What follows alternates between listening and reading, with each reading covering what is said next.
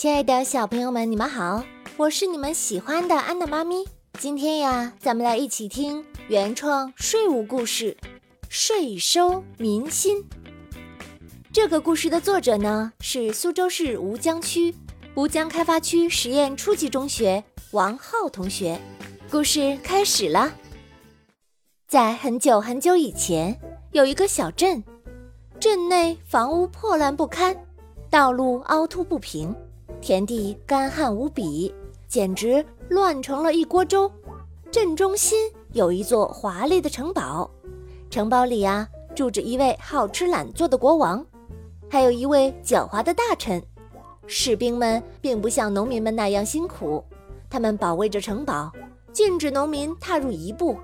对农民来说，那里就是天堂，里面有百万黄金、数不尽的美食，还有宽敞的房间。每到秋天，国王都会命令大臣去收缴粮食。可是今年不一样，突然从镇外来了一位商人。七十多年来，这里从来都没有来过一个外人。国王听到以后，立马赶去迎接。士兵们奋力地抬着轿子，国王大声地喊道：“快点儿！”在城堡里的大臣却不安起来。因为他怕地位不保，失去国王心中的地位，他不停地挠头，在房间里来回的踱步。国王来到镇门口以后，问那位商人从哪儿来的。商人笑了笑说：“呵呵，我吗？我是一名商人，来自遥远的哈拉国度，是来这里做交易的。”国王好奇地问：“哦，什么交易？”商人从口袋里拿出一本书，那书是木皮制作的，只有几页，但是书面上写着三个大字“致富经”。国王更加好奇了。这时，大臣匆匆赶来，看见那商人以后，大叫：“哎呀，不可信！国王不可盲目！”商人环顾了镇内一圈，摇了摇头说：“哼。”照这势头下去，恐怕国王不好当了。大臣逼问：“嗯，乱讲！国王的地位之高，你竟然说这种话，必须严惩。”国王听完以后说：“哦，不管了，先填饱肚子，再说这事儿。抬轿子去城堡。”到了城堡，国王命令大家一起吃饭，一定要丰盛。商人婉拒了，国王大怒道：“那么多的美食，竟然不吃！”商人责备道：“我不是不吃，是吃不起呀。在去城堡的路上，我看见了农民的生活有多困苦，而我们却在这里吃美食，良心何在？”大臣趁机插话说：“啊，大胆，竟然说国王良心何在？估计你身上藏着什么？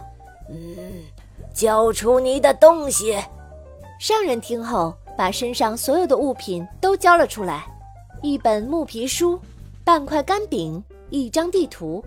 国王看后大惊，问他怎么走过来的。商人笑了笑说：“呵呵，只为小镇的前途而来。”国王顿悟：小镇的前途怎样才更好呢？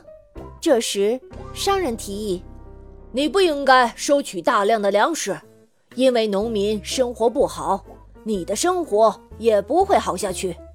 看到你的城堡里满是粮食，满是财宝，堆积成山，那为什么不去开仓放粮呢？”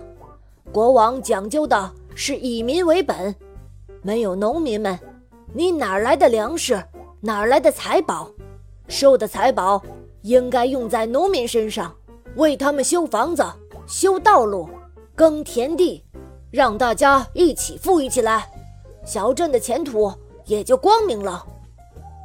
国王大彻大悟，听完以后，立马命令所有的人把城堡里的所有东西。全部发给农民们。今天是小镇开始富裕的一天。农民们看见城堡的门打开了，随后运出来的是一袋袋粮食，这些简直累坏了士兵们。农民们都围在了城堡外，看见一袋袋粮食被抬出来，个个脸上都写满了疑惑。他们都在想：这么多的粮食，足够我们吃十年了。今天是怎么了？太神奇了！就在这时，国王走了出来。手里拿着《致富经》这本木皮书，大声的念道：“哦，从今天开始，大家携手并进，让小镇富裕起来。”农民们恍然大悟，开始雀跃起来。一袋袋粮食像是笑脸一样堆积在城堡外。国王看到此情此景以后，格外的激动，因为他赢得了大家的认可。赢得了大家的信任，世界是多么的美好啊！几天以后，商人知道目的已经达成，没有必要留在这里了。他告知了国王，国王哭了，眼泪掉下来，一滴一滴。为什么呢？因为有了商人的那一句话，才使得国王赢得了民心。商人临走之前，送给了国王那本《致富经》，还说了一句话。税收要用在正道上。